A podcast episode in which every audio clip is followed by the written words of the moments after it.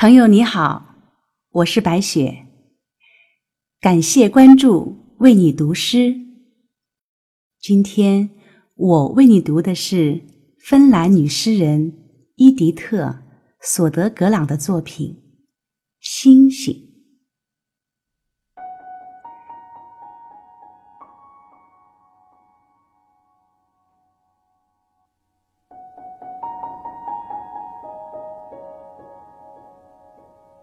当夜色降临，我站在台阶上倾听，星星蜂拥在花园里，而我站在黑暗中，听一颗星星落地作响。你别赤脚在这草地上散。我的花园到处是星星的碎片。